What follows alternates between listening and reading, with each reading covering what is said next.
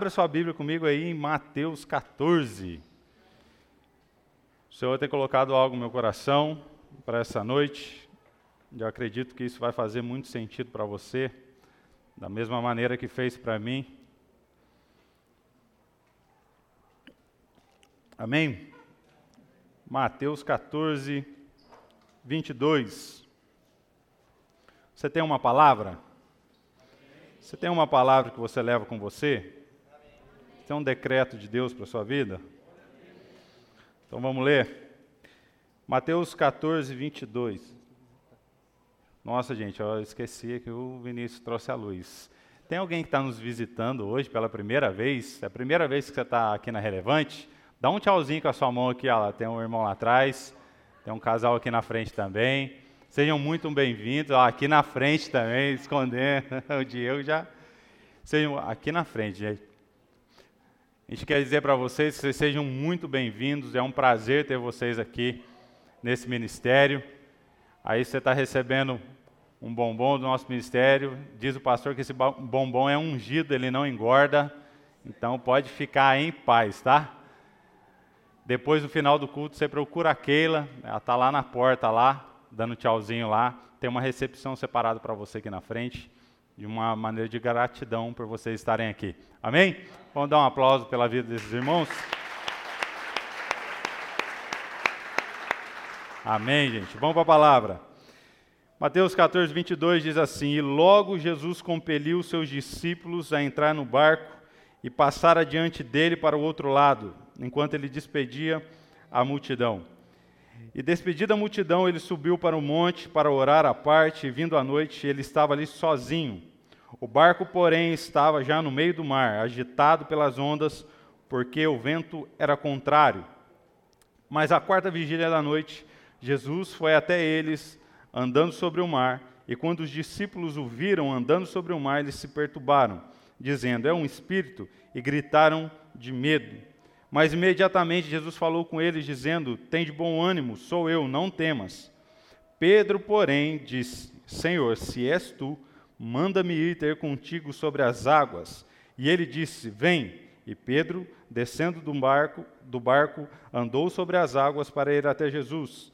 Mas ele, vendo o vento que era forte, teve medo e, começando a submergir, clamou, dizendo: Senhor, salva-me.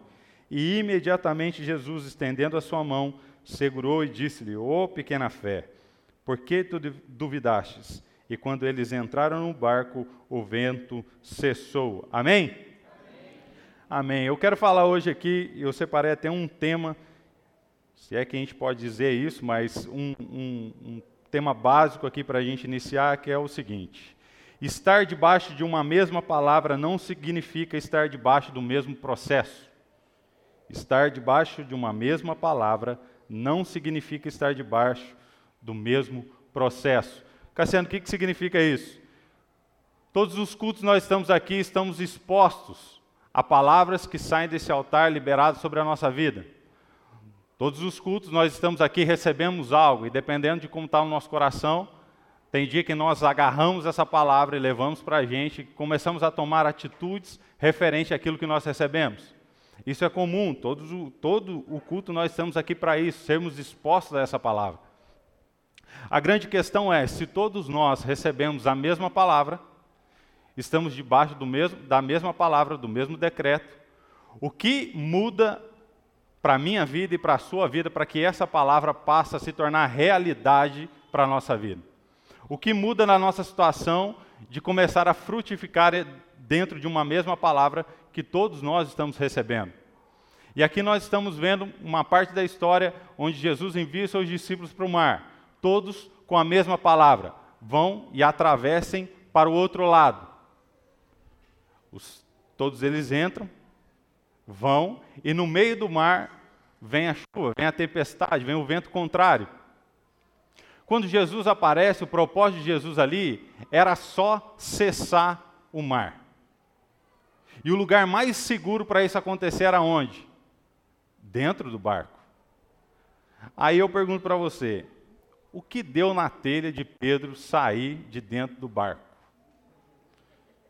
Você fala assim, Cassiano, mas Pedro ele é meio explosivo, né? meio para frente, meio adiantado. Exatamente. Isso, no nosso consentimento, isso seria bom ou ruim? Estar diante de Jesus, tendo uma palavra que não tem nada a ver com, com um tipo de processo, e decidir sair do barco porque está vendo uma oportunidade. O que eu quero trazer aqui hoje é que existem coisas da nossa vida que surgem como oportunidade de Deus. E elas dependem mais da gente sair do barco do que Cristo fazer alguma coisa. Existe algo na, na, na, no Evangelho que modifica a nossa vida, mas dependendo do momento que nós estamos passando, surgem oportunidades de fazer algo diferente que ninguém está fazendo. Algo que Cristo conhece no nosso coração e sabe o que nós vamos fazer com aquilo que nós estamos vendo. Ele sabe como nós vamos nos adiantar, nos mover, e Ele está só esperando para saber o que você vai fazer com essa oportunidade. Então, você imagina Pedro vendo Cristo no meio do, do mar, andando, e fala assim: Não, eu quero andar também. Pode vir, Pedro. Você acha que Cristo não sabia que Pedro iria afundar? Você acha que pegou de surpresa Cristo? Sabe por que, que não pega? Porque Cristo sabe o processo que nós precisamos antes de assumir o protagonismo da nossa própria história. Cristo sabe o que falta na gente para a gente realmente estar maduro o suficiente para viver uma promessa, uma palavra, a realização de uma palavra. Só que nós nem sempre sabemos. Então, na maioria das vezes, quando nós olhamos uma oportunidade, nós achamos que já estamos prontos para ela, e aí nós entramos de cabeça. Qual é a dificuldade? A dificuldade é que nós não sabemos o que vem depois do primeiro passo. Cristo sabia. Então, tem coisas na nossa vida que nós damos um passo ousado, debaixo de uma palavra, porque Cristo também mandou ele vir. E aí a gente começa a afundar e a gente não entende. Meu Deus do céu, eu estou indo com base na sua palavra. Pedro imaginava isso. Só que quando ele vê tudo aquilo à sua volta, de uma maneira tempestuosa, ou não sei nem se existe essa palavra, mas essa tempestade em volta dele, ele passa a ter medo e ele começa a submergir, ele clama por socorro, por quê? É aquela identidade que Cristo precisava de Pedro naquele momento. Pedro não estava na posição de andar sobre as águas. Pedro estava na posição de pedir socorro. Só que nós só pedimos socorro quando nós estamos numa situação que, na maioria das vezes, nós não encontramos saída. Nós só começamos a pedir ajuda para pessoas quando nós não vemos mais saída. Por quê? Porque há algo dentro da gente, um orgulho grande o suficiente para dizer que hum, eu não vou me expor dessa forma. E é exatamente isso que Cristo nos dá a oportunidade de viver. Cristo não nos dá a oportunidade de fracassar. De, Cristo nos dá a oportunidade de entrar por um processo. E se eu e você não entrarmos por um processo, mais cedo ou mais tarde, nós vamos deixar passar o momento de uma oportunidade. E a grande questão é: por que será que, na maioria das vezes, assumir o risco ou é, dar o primeiro passo por um propósito, por uma palavra, se torna tão difícil que a gente passa a questionar as coisas que estão acontecendo ao nosso redor. Por que será que nós demoramos tanto para entender o processo de Deus sobre a nossa vida e sobre aquilo que Deus quer colocar sobre as nossas mãos? A ponto da gente submergir, a ponto da gente deixar escapar, a ponto da gente deixar sacrificar algumas coisas por falta de um entendimento de maturidade sobre a nossa vida. Isso, infelizmente, acontece com a gente. E às vezes a gente fica carregando algo como um fardo nas nossas costas. E o pior é que quando nós falamos sobre fardo, o que nós acreditamos é que é algo ruim. O que é um fardo para você?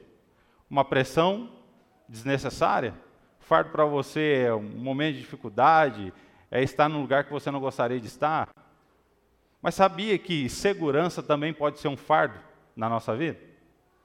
Sabia que segurança pode ser algo que traz um peso que nos impede de viver uma provisão e um milagre? Nós só conseguimos acessar a provisão de Deus dentro do nosso processo quando nós abrimos mão da nossa segurança. Nós olhamos o povo no Egito entrando no Egito. Aquele povo, quando ele percebe que ele é liberto, que, que você acha que aquele povo vê? Eu tenho que levar alguma coisa para eu comer, para eu beber, para eu, pelo menos, suprir minha necessidade até eu terminar a caminhada. Naquele tempo, segundo alguns estudos, era uma caminhada de 11 dias. Você concorda comigo que em 11 dias dá para levar nas costas alguma coisa para suprir sua necessidade durante esse tempo? Você concorda comigo que dá para tentar arrastar 11 dias? Eu sei para onde eu estou indo, sei o tempo e dá para carregar nas costas. Qual é o problema? O povo não sabia do processo que Cristo estava preparando para eles no meio do caminho e que esse processo levaria muito mais tempo do que a segurança que eles carregavam nas costas. É por isso que às vezes nós recebemos algo da parte de Deus, nós começamos a andar e toda a nossa segurança passa a ser diluída. Toda a nossa segurança passa a acabar até o ponto que nós falamos assim, não tem mais, não tem mais nada. O que, que eu faço agora? Então, agora você vai ver o maná. Agora você vai ver o que é provisão.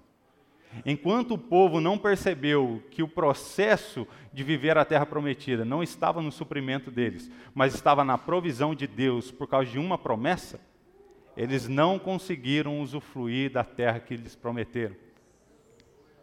E isso daí traz um peso para a gente, por quê? Porque constantemente nós estamos agarrados àquilo que nos traz segurança. Talvez a segurança para quem quer aceitar o propósito ou chamado de Deus para o ministério seja o emprego dele. Talvez a segurança de alguém aceitar o, o, o, presente de receber, de abrir uma empresa e começar o seu negócio, é deixar o emprego que ela está.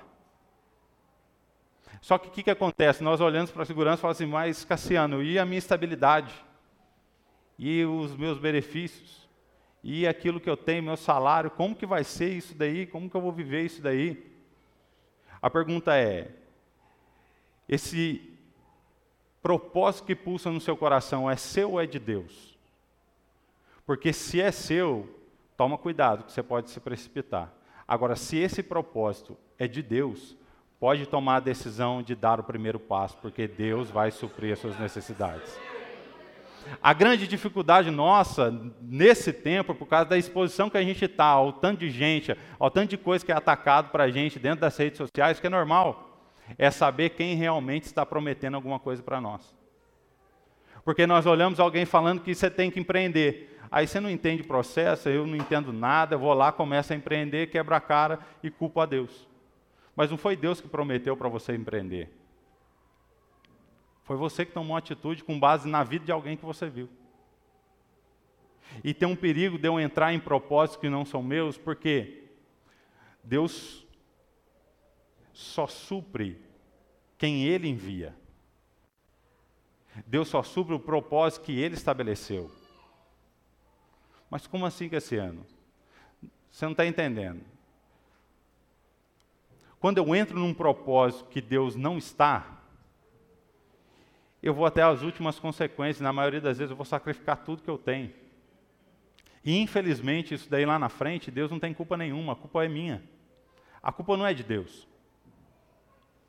O problema é que às vezes nós temos um propósito de Deus e deixamos de sacrificar aquilo que é a, a nossa segurança. Deus te dá uma palavra para você fazer algo. Deus te deu uma empresa, você começa a prosperar a empresa, você já testou a empresa, você já experimentou a empresa. Aí Deus está ali junto com você falando assim: dá o próximo passo. Acredita na sua empresa da mesma maneira que eu acredito em você. Sai daí, sai da onde você está, da onde você está trabalhando, vai colocar a cara na sua empresa. E aí a gente fala, não, a minha segurança. O problema é que estabilidade não existe. Por que, que estabilidade não existe? É uma frase famosa do, do, Flávio Augusto que ele utiliza e é uma realidade. Porque a, a estabilidade hoje nossa, quando a gente trabalha, ela vai até a dor de barriga doer no cara que está acima da gente. Quando a dor de barriga doer lá, quem está embaixo, ele sofre a consequência. Normal. Não tem nada de errado isso. É normal. O que, que não é normal? Não é normal eu dar o mesmo peso para essa segurança do que para um decreto de Deus.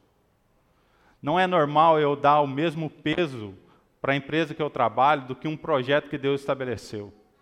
Não é normal eu dar o mesmo peso para a minha estabilidade do que um, um propósito de prosperidade que vai abençoar a vida de outras famílias. Porque todo propósito que Deus estabelece não tem a ver comigo ou com você, tem a ver com um bem coletivo, tem a ver com outras pessoas. Quando Deus te dá uma empresa é para abençoar outras vidas, além de você usufruir daquilo que esse negócio vai te dar. Mas qual que é o problema? O problema é que eu vivo agarrado na minha segurança. E qual que é o problema, Cassiano? O problema é que se Deus prospera a sua empresa e você está agarrado nela, no final das contas, quem torna dono da sua empresa é você e não aquele que te deu. Porque nós vemos também, nós temos acesso a pessoas que, infelizmente, Deus deu uma ideia para ela, ela tinha capacidade, ela desenvolveu o seu negócio com base numa palavra, e lá na frente, por algum motivo, ela se perdeu. E quando você vai conversar com ela, o que ela responde para você é o seguinte: é a minha empresa, é o meu negócio, é a minha vida. Aí você percebe que aquilo que era de Deus, aquilo que Deus tinha dado, aquilo que Deus tinha enviado, aquilo que Deus tinha falado, decretado, não é mais de Deus, é dele, pegou para ele. E esse é o maior problema que nós temos nas nossas mãos. Quando nós pegamos um propósito de Deus e achamos que ele é nosso. Quando nós pegamos algo que Deus nos dá, Deus nos prospera, Deus nos envia, Deus nos faz crescer, e nós nos esquecemos de quem fez tudo isso acontecer. Eu tenho comigo que o maior sinal de não relacionamento com Deus é quando a pessoa acredita 100% que tudo que acontece com ela é fruto da própria capacidade. Para mim, esse é o maior sinal de que aquela pessoa ela se relaciona muito pouco com Deus. Porque a impressão que dá é que todas as vezes, quanto mais a gente busca, quanto mais a gente procura, quanto mais a gente consagra, mais dependente a gente é de Deus. Então, quando eu percebo que alguma coisa ao meu redor é meu, é dependente de mim, provavelmente eu já virei alguma chavinha errada e estou vivendo mais o meu propósito do que o propósito de Cristo.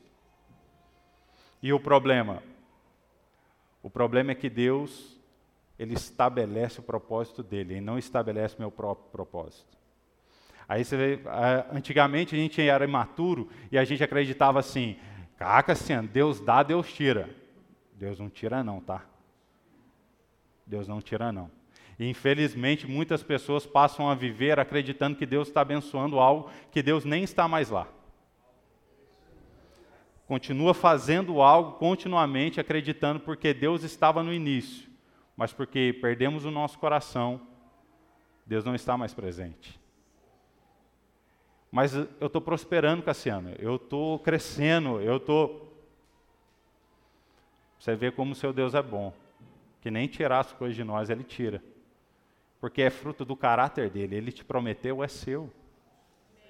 Faça o que você quiser, mas se você estiver debaixo da autoridade dele, você estiver debaixo dos comandos dele, fica tranquilo, é só o primeiro degrau. Não se assusta com a prosperidade que você está vendo hoje, não. Tem muito mais na frente. É só você continuar no melhor lugar, que é aos pés de Jesus. Deus não tem problema com riqueza, Deus não tem problema em te enriquecer, Deus não tem problema em trazer algo grande para a sua vida. Isso faz parte.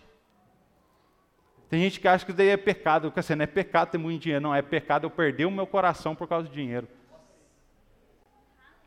Ah, é pecado eu ter fama. Não, o problema é eu perder o meu coração, o meu propósito por causa da fama. O problema é que as pessoas costumam direcionar o que é errado aquilo que é mais fácil dela culpar o outro. Então é mais fácil eu não ter dinheiro e culpar o dinheiro de ser o problema das coisas. É mais fácil eu não construir algo grande e culpar do que eu realmente decidir fazer algo grandioso com a minha vida. E isso é importante demais para a gente, porque nós estamos vivendo um, um, ano de transbordo, não é? Como é que nós vamos transbordar se nós temos medo de ser uma pessoa que transborda? Como nós vamos transbordar se nós temos medo do resultado do transbordo na nossa vida? Se você está transbordando, quer dizer que daqui a pouco vai vir mais. Daqui a pouco vai chegar mais. Mais recursos, mais pessoas, mais negócios, mais network. Qual é o problema? Parou de transbordar? Cessou. Viva com aquilo que você tem. Eu conversei com um cara essa semana, e eu, eu, perguntei, eu conversando com ele de um assunto, ele falou assim: Eu estava orando a Deus essa semana, e eu falei assim: O que está acontecendo? Eu, eu, sinto que eu não estou aprendendo mais, eu não estou. O que está acontecendo? E Deus foi muito claro comigo. Você parou de dar, você parou de entregar, e eu parei de te dar também. Vivo com aquilo que sobrou. E o que sobrou não é pouco, não. Então, tipo assim, dá tempo de, da gente ir arrastando uma situação sem perceber que Deus não está mais lá. Se o nosso coração tiver voltado às coisas que a gente tem. Porque quando Deus não está mais lá e você começa a perder dinheiro, que você fala, ah, eu vou fazer uma poupança, eu vou investir em outra coisa. Então eu começo a criar outros negócios para suprir a ausência de Deus no meu negócio. Eu começo a criar outras empresas para suprir a ideia de correção de Deus, de falar assim: volta onde você caiu, volta. Se é voltar onde eu caí, quer dizer que eu continuei andando. Eu não andei, eu me arrastei. E essa é a posição que nós nos encontramos quando nós andamos sem Cristo. Parece que nós estamos andando, mas nós estamos rastejando perto daquilo que Deus estaria fazendo com a gente andando do lado dele. A gente tem que entender que quando Deus está com a gente num propósito, numa promessa, num decreto dele, nós andamos de uma maneira muito mais rápida. Por mais que as coisas pareçam ter dificultado. Se dificultou é porque você está cumprindo um propósito. Porque dificuldade dentro da sociedade que nós estamos vivendo hoje é um bom sinal. Você ser antiquadro nessa sociedade é um bom sinal.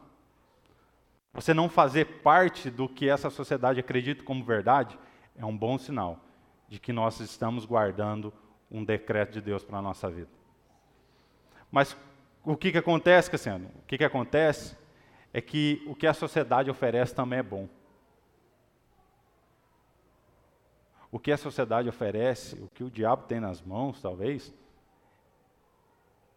também pode brilhar aos nossos olhos. O problema é saber qual é a identidade que eu tenho, e da onde eu vim e para onde eu vou. Prova disso quando o diabo tenta tentar, tenta tentar não, né? Quando o diabo tenta Jesus no deserto, o diabo está oferecendo um reino para quem é rei. A diferença é que ele estava oferecendo algo natural e Cristo sabia o que esperava ele no fim do propósito. Então, oferecer o reino para quem já é filho do rei não vai mudar a minha história. Porque eu sei que me espera lá na frente. Mas qual é a dificuldade? Que, assim, a dificuldade é eu acreditar de verdade que vale mais a pena eu plantar por algo eterno do que eu ficar plantando aqui para colher daqui a pouco, para fazer daqui a pouco, para colher daqui a pouco. Para eu ter uma mente muito natural, achando que a minha vida se resume aos anos que eu passo aqui. Então eu passo a produzir para minha filha ter uma herança, e não para que eu e minha casa tenhamos uma herança em Cristo Jesus. Isso muda completamente a nossa maneira de pensar, porque isso nos empurra a tomar uma decisão ou nós começamos a plantar por algo eterno e fixamos os nossos olhos nisso, ou nós vamos passar a vida inteira plantando por algo que vai desaparecer. Tem algumas coisas que vão ser construídas na nossa vida que vão ficar aqui, cara. Se eu não construir nada na vida de alguém, cara, o resto tudo fica. Então precisa entender que, até ontem com o pastor Charles, a gente, a gente falando, que ele fala um versículo de Salmo, número 20, que ó, uns estão confiando em cavalos, outros confiam em carros, mas nós faremos menção do nome do Senhor. Isso daí não tinha nem Espírito Santo ainda. Já tinha um cara que confiava tanto em Deus, que não era um cara que não tinha nada. Era um cara que era rei. Porque é muito fácil falar que o dinheiro não me move quando eu não tenho dinheiro. É muito fácil eu falar que a fama não me move quando eu não tenho fama. O problema é alguém sem a nova aliança, com tudo que o poder pode trazer, fala assim: eu não confio em nada disso que eu tenho. Eu confio naquilo que me pegou, aquilo que me tomou, o Espírito Santo de Deus. Eu confio nele. Ele traz o que testifica na minha vida, para o meu propósito. Só que para isso, irmão, a gente tem que estar tá com o fio afiado com o Espírito Santo. Tiago Brunet tem uma frase que eu amo essa frase e eu repito ela todas as vezes que eu falo. Você só reconhece a voz que você tem em intimidade. Intimidade. Você está no meio do escuro. Se você tem intimidade com Deus, você sabe qual é o comando que Deus tem para você. Você está no meio de uma dificuldade, você reconhece a voz de Deus, você sabe qual é o, o, o comando que Ele tem para a sua vida. Agora, se eu estou no meio da dificuldade, no meio da escuridão, não tenho intimidade com Deus, qualquer voz que traga qualquer resposta serve. É igual aquele caminho lá do gato, lá não sei da onde, lá do, do filme. Você está indo para onde? Ah, eu não sei. Não, pega qualquer caminho então. Hein? Vai te levar em algum lugar. É isso que Deus tem para a nossa vida, sim ou não? Então, mas como é que nós vamos saber? Porque Deus nos dá uma palavra. Quem toma uma decisão do que fazer com ela somos eu e você. E nós estamos sendo expostos a uma palavra toda semana. E o que eu e você temos feito com essa palavra tem decretado um novo tempo na nossa vida. Porque nós estamos vendo pessoas sendo transformadas, pessoas acessando prosperidade, pessoas contratando outras famílias, abençoando outras famílias, pessoas prosperando dentro do seu emprego. Mas tem hora que a gente olha e fala assim: por que, que não acontece comigo? Por que, que eu não estou entendendo o que está falando comigo? Isso daí tem uma dificuldade muito grande da gente entender isso. Uma vez eu recebi uma palavra, fui receber uma palavra, cara, destravei sua vida financeira. Deus está destravando sua vida financeira. Amém? Amém. Lindo. Aí no outro dia eu falo assim: ó, o projeto estava no papel, pode colocar. Pessoas distintas, não me conheciam. Pode colocar. Era uma empresa que eu tinha que abrir. Um propósito de abrir uma empresa. Falei, amém. Deus destravou a minha vida financeira e está me dando uma palavra que é para eu abrir essa empresa. O que, que eu faço? Eu abro essa empresa. Eu abri a empresa, foi o meu pior ano financeiro. Era surpresa para Deus que eu ia fazer? Era surpresa para mim o processo que eu ia entrar. Então, quando tem uma oportunidade na sua frente, não fique preocupado em enxergar o outro lado. Fique preocupado em não perder a oportunidade de viver o propósito de Deus para a sua vida.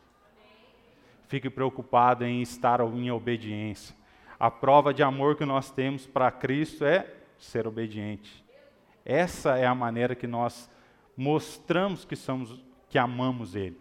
É pela maneira da obediência, não tem outra coisa. Então, se Deus está te mandando fazer alguma coisa, faça. Cassiano, mal o Lulão ganhou. Deus não se move pela política. Cassiano, mas todo o mercado move então. Quem te deu a empresa? Foi o mercado ou foi Deus? Quem falou para você que você vai prosperar no seu emprego? Foi o mercado ou foi Deus? Cassiano, estão cortando tudo. Deixa cortar. Você tem controle sobre alguma situação? Porque antes de qualquer coisa, eu estava três meses no meu casamento e eu recebi a notícia que eu estava desligado da empresa. Há três meses no meu casamento, eu estou desligado da empresa. Eu com um processo há um mês de fechar a minha casa, e eu falava assim: então, Deus, sou eu aqui de novo. Deixa eu falar um negócio para o senhor aí. Então, aquela parada, aquela casa lá, eu entrei na casa, eu botei o pé na casa, eu orei na casa, eu escolhi os, os pisos da casa, é, aquela casa é minha, Deus. É meu estranho aí. E, e agora? Vamos no banco, vamos fazer o que na, o natural pede, né? Vamos no banco. Aí chegamos no banco, é então, o seu salário não é mais, né? É, você foi desligado, né, amigo? Então, acabou. Foi não, moço. A entrada que eu tinha que dar simplesmente dobrou. Aí eu falei assim, então, agora Zé a garapa, né? Então vamos para o espiritual. Já fizemos tudo do natural, vamos para o espiritual agora. Fui no espiritual, falei assim, Deus, cara, o que está acontecendo? Porque eu sinto que isso daí é para mim ainda. Eu estava lá em Taubaté, no supermercado que estava lá, Taubaté é um som da minha vida, aqui Taubaté, eu gosto de Taubaté, vou mudar para lá também.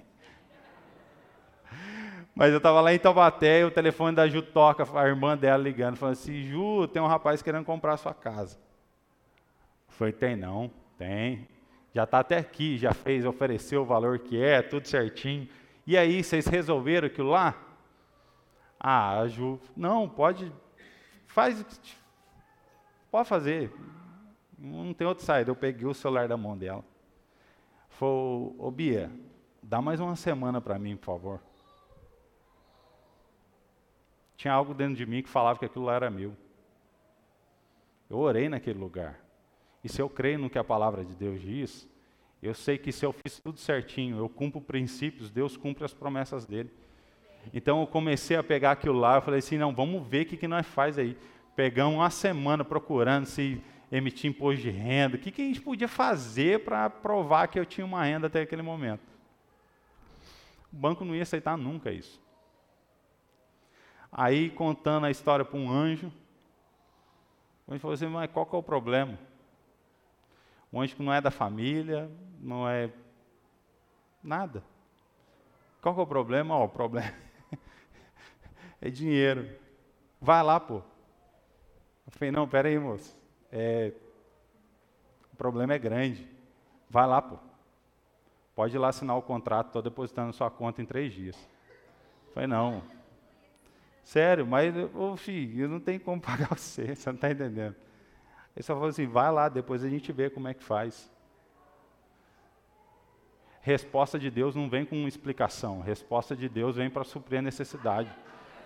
Deus não tem que ficar explicando para a gente como que Ele vai fazer, por que, que Ele vai fazer, ou como que Ele vai... Ele só faz. E é um trabalho de filho só aceitar, é tão bom só aceitar as coisas sem questionar. Dá mais nessas coisas, hein, amado?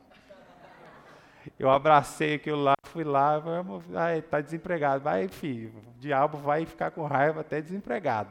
Eu vou rir na sua cara agora. Por quê? Porque eram coisas que a gente coloca no nosso coração. Quando Deus estabelece uma palavra para a gente, a gente agarra aquilo lá para a gente, a gente tem que acreditar até o último segundo. Enquanto aquela casa não tivesse vendida, eu ia estar enxuriçando para arrumar um jeito de comprar aquela casa. A gente desenhou a casa, a gente escolheu tudo da casa. Você acha que a casa ia para outra pessoa? Mas existia algo dentro de mim que me dava certeza. São esses momentos que eu sei o que, que Hebreus quer dizer quando a fé é a certeza. É um negócio que a gente não sabe explicar. Não sabia desenhar. A Ju olhava para mim e falou, filho do céu, você está desempregado, não tem como fazer. Eu falei, não, mas dá mais um mês. Eu também não sabia que ia fazer, não. Aí que eu falava e eu sabia que ia acontecer. Não, eu estava tentando tudo que era possível. Quando eu só precisava de uma pessoa. Às vezes nós colocamos algumas coisas da parte de Deus no braço de uma coisa, de um dinheiro, de um qualquer outra coisa que você precise, quando na verdade está na mão de uma pessoa. Quando a Bíblia fala para você levar suas necessidades aos santos, leva, não é para você abusar não, mas se a Bíblia está mandando levar, leva, porque pode ser que essa pessoa esteja ali só para suprir o que você acha que não tem mais jeito. Agora, se eu vou lá falar assim, não, pode vender a casa, pode ficar aí, não, já era, acabou. Estava até hoje sem casa, mano. Estava até hoje procurando uma resposta em Deus, por que, que não aconteceu? E sabe o que é o mais interessante? Que três anos antes, a gente não pensava em casar ainda. Chegou um rapaz e falou assim: Esse lote, eu vou construir uma casa, eu vou vender para vocês a preço de custo. Foi amém. Vai ser antes da gente casar? Não, vai ser antes da gente casar. Eu fui lá no lote. Eu falo para vocês que a fé, ela, ela move uns negócios meio loucos na gente. Né? Eu fui lá no lote, num domingo à tarde. Olhei o lote, lote gigantesco. Eu tirei o meu, meu chinelinho Havaianas, 43, 44. Botei o pé lá de novo. Falei, então, Deus, olha eu aqui de novo. Três anos antes. Isso daqui é meu? Se isso daqui é meu, é meu, hein? Estou pegando isso aqui agora já. Moral da história. Passou mais de cinco anos, a gente já tinha comprado a nossa casa, o cara terminou de construir a outra casa que ele estava fazendo. Adivinha o que, que ele fez? O Cassiano, você não quer ficar com aquela casa lá? Eu falei, não, o, o amado. Você está doido. Você quer ficar com outra casa lá? Eu passo a preço de custo para vocês. Sabe o que é o mais interessante? A primeira casa não fazia mais sentido para a gente. Por quê? Porque o tempo passou. A nossa cabeça muda durante o processo. Coisas que a gente almejava tanto, a gente percebe que fica em segundo plano depois. Quando nós acessamos o final da promessa, a gente percebe que tem muita coisa que veio para a gente que, na verdade, não tinha a mesma importância que a gente dava. Naquele momento eu achava que aquilo lá seria a última bolacha do pacote para mim. Confesso, isso move a gente. Mas quando nós olhamos no todo, a gente falava assim: a gente está tão feliz aqui. Não faz sentido nenhum sair daqui hoje. Mesmo que seja por algo maior. Aí vem algumas coisas para talvez você que esteja no seu trabalho e louco para sair para uma proposta que ganhe mais dinheiro. Será que você vai ficar tão bem quanto você está hoje? Será que tomar uma decisão de sair é o caminho mais certo para tomar nesse momento? Sem uma direção? Sem um decreto? Ah, que você vai, vai pagar mais. Esse pagamento a mais pode te gerar uma dor de cabeça. Um ambiente de trabalho que você não goste. E aí não dá mais tempo para voltar para outro lugar. E aí nós perdemos a oportunidade de acreditar em algo que Deus nos deu lá atrás. Só que a gente se acostumou tanto com a promessa que aquilo às vezes não tem mais valor para a gente. Tem gente que Deus estabeleceu num lugar para mudar a estrutura daquele lugar. Vai virar um gerente, vai virar um, um diretor de uma empresa, uma diretora de uma empresa. Vai mudar a cabeça das pessoas por aquilo que você carrega. Mas talvez a gente está trocando isso por um lugar que vai pagar mais. Isso também é um problema. A gente tem um problema na escassez, mas a gente também tem um problema na abundância. Porque a abundância ela pode desviar o foco. Na escassez, qualquer solução parece uma boa solução. Quando você está sobre um tempo de abundância, uma solução pode se tornar um problema. Para um povo no Egito, a solução que eles tinham do alimento deles de todos os dias era um problema para eles não viverem o suprir de Deus com o maná. Se eles tivessem água na botija, eles não veriam água saindo da rocha. Se eles tivessem pão na sacola, eles não veriam o maná descendo dos céus. Qual é o problema? O maná durou 40 anos. E a minha solução dura quanto tempo? O suprir de Deus para um povo durou 40 anos. E a solução que a gente tem para a nossa vida dura quanto tempo? Antes que a gente seja submergido pela decisão que a gente tomou e peça socorro para Deus. Quanto tempo que a sua segurança dura? Quanto tempo que no a, a nossa solução dura? Antes que a gente tenha que levantar a mão para o céu e pedir socorro para Deus, porque a gente não está aguentando mais. Querido, o que eu queria fazer aqui hoje é porque eu acredito que, como foi ministrado no domingo passado, está acabando. Está chegando a hora da gente ver Cristo como Ele realmente é. Então não dá mais tempo da gente perder a nossa vida vivendo por algo passageiro e não botar a nossa cara em algo que vai ser eterno. Tem pessoas que se abrissem a boca para falar do Evangelho, transformariam vidas dentro do seu trabalho. E ficam lá escondidas porque, porque cara, eu não sou pastor para falar, eu não sou nada para falar. quando na verdade você tem tudo que você precisava. Você tem Cristo, através do Espírito Santo dentro de você.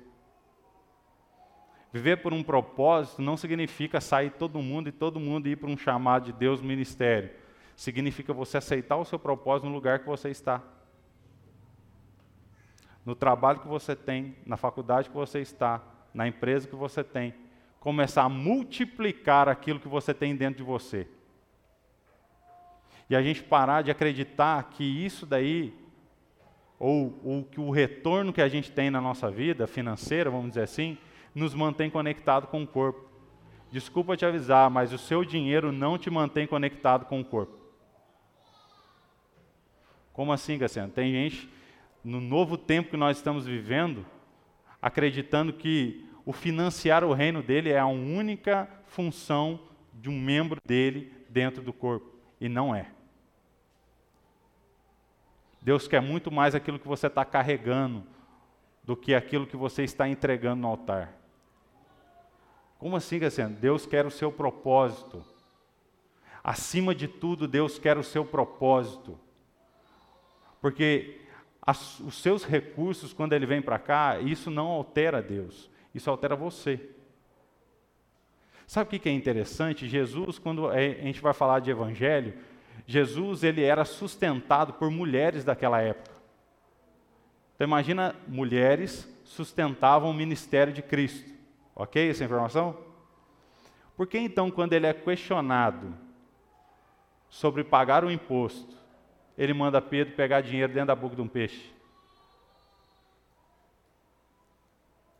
Vamos lá. Cristo era sustentado por mulheres. Mulheres vendiam seus bens para sustentar o ministério de Cristo. Só que quando questionaram Cristo sobre pagar o imposto, ele manda pegar moeda dentro da boca do peixe. Se eu estou lá e divido os meus bens, qual é a primeira pergunta que eu faço? Ué, mas por que, que não abre a boca de uns mil peixes aí e não pega tudo que é necessário? O problema é que quando nós entregamos coisas no altar, isso altera algo dentro de nós, não muda nada em Deus. Isso é para nos levar a um processo de entrega para a gente se separar daquilo que é terreno. E a gente não percebe isso. E aí, às vezes, a gente coloca isso daí como principal coisa da nossa vida. Qual é a nossa função do ministério? Ah, é financiar o reino. O que mais? Porque para você ter recursos para financiar o reino, quer dizer que você tem algo dentro de você que está valendo muito e pessoas precisam disso. Quer dizer que você está tendo uma desenvoltura com um negócio, com o seu trabalho, seja lá com o que for, que pessoas estão necessitadas disso e não tem a resposta. Porque nem tudo Deus vai responder. Tem coisas que eu e você, como irmãos em Cristo, nós vamos chegar e vai falar assim, cara, não faz assim, se comporta desse jeito, essa postura. E pessoas estão sacrificando muitas das vezes as suas coisas por não ter ninguém para avisar.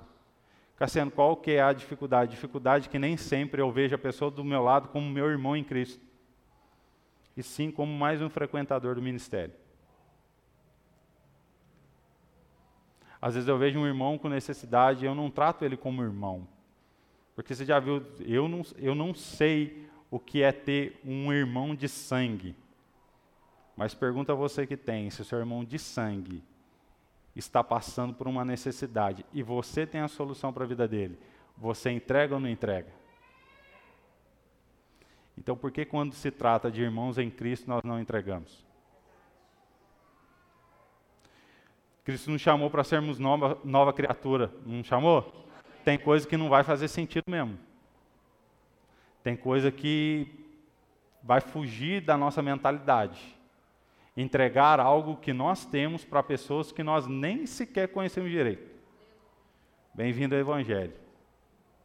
Porque Cristo, Ele nos entregou, Ele se entregou por nós, que nos conhecia, mas não devia nada para nós. Nós devíamos a Ele. E quando Ele estava sendo crucificado, a resposta dele para nós e para Deus era: perdoa eles, eles não sabem o que estão fazendo. O Evangelho é loucura para aqueles que perecem. Então, quando você fala ou abre a sua boca dizendo que você está fazendo algo pelo corpo, pelo seu irmão, pelo seu ministério, pode ter certeza, para muita gente, o que você está fazendo é loucura.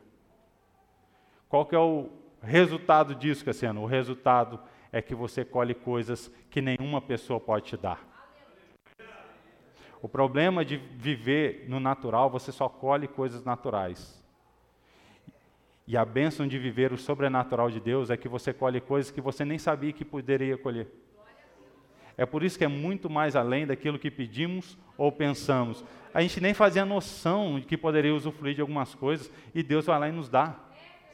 A gente não tem nem noção de algumas coisas que Deus nos prospera de tal maneira que a gente fala assim: por que, que eu estou vivendo isso hoje? Por que, que eu estou vivendo esse tempo? E a resposta de Deus é: aproveite da minha graça. E às vezes a gente tem medo, querido. Aproveite da graça de Deus. Aproveite da bênção de Deus. Aproveite da prosperidade de Deus. Aproveite isso. Isso daí é uma bênção de filho. Então aproveite, seja filho. Não seja como o irmão mais velho do filho pródigo que saiu, que estava lá, mas nunca fez nada por mim, mas sempre teve aí, você não fez porque você não quis.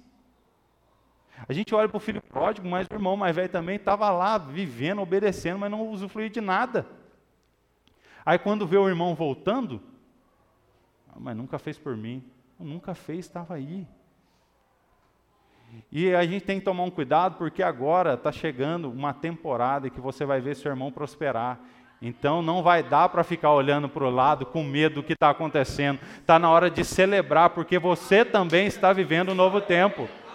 Agora não dá mais tempo de olhar para mas eu não vivi, não. Já começa a aproveitar daquilo que já está disponível para a sua vida. Porque agora está mudando a temporada, nós temos uma palavra, nós vamos transbordar, nós estamos crescendo. Tem escola da fé que está lotado, irmão. Está todo mundo querendo a palavra, porque o que, que essa igreja está vivendo a ponto de transbordar em meio ao caos que está lá fora? É a palavra que a gente tem é o decreto que a gente tem sobre a nossa vida. E nós temos que entender que isso daí é uma oportunidade que Deus nos dá de viver a promessa. A pergunta que eu deixo aqui hoje: nós vamos sair do barco ou nós vamos ficar quietinhos lá dentro?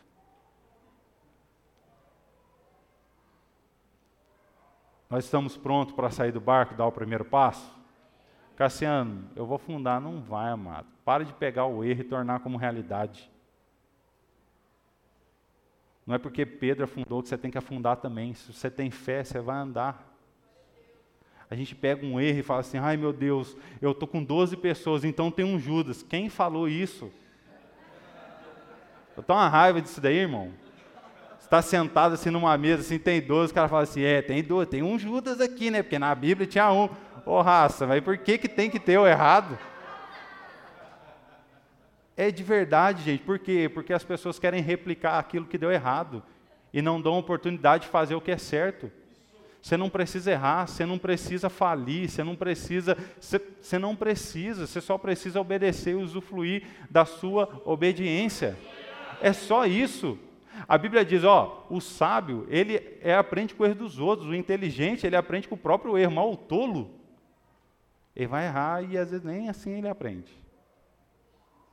Então vamos viver um tempo de sabedoria e maturidade? A gente, se a gente for sincero e olhar para o nosso redor, já não teve gente errando demais?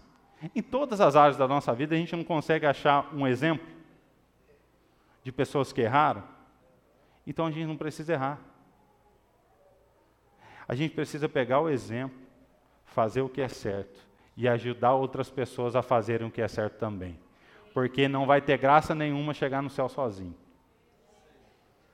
No final das contas, o que conta é, e aí, quantas almas que veio junto com você nessa leva aí?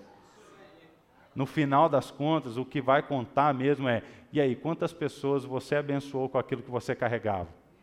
Aí deu eu financiava o reino, não, eu quero saber das vidas, vidas, você, você fez. As pessoas que estavam à sua volta, a sua família, os seus amigos. Estou falando lá em fazer missões na África, não. Estou fazendo fazer missões dentro da própria casa. Nós precisamos mudar o nosso senso de prioridade. Por quê? Jesus está voltando. E no último culto você percebeu que depois daquela música lá, parecia que você piscava, você estava subindo, né? Você viu, né? Começou a galera pular aí. Eu falei, nossa, vai levar eu agora. É senso, gente. Nós não vamos ser pegos de surpresa, porque o Espírito já está testificando a igreja. Igreja, prepare-se. Prepara a igreja, prepara. O noivo está chegando. Prepara a igreja. Se coloque de pé, igreja. Vai, igreja. Pode se preparar, pode se arrumar. Mas não esqueça do óleo. Não esqueça da unção. Porque o Espírito já está testificando, o Espírito já está falando, ele vem, ele vem, ele está chegando, e como igreja, nós vamos estar preparados como uma igreja madura, vivendo já o céu na terra, vivendo já a vontade de Deus para a nossa vida aqui. Seja feita a tua vontade assim na terra como é feita no céu. Nós não vamos viver como noiva só lá em cima, nós temos que viver agora, porque Deus já decretou: seja feita a tua vontade, assim na terra como é feita no céu. Amém? Você pode se colocar de pé?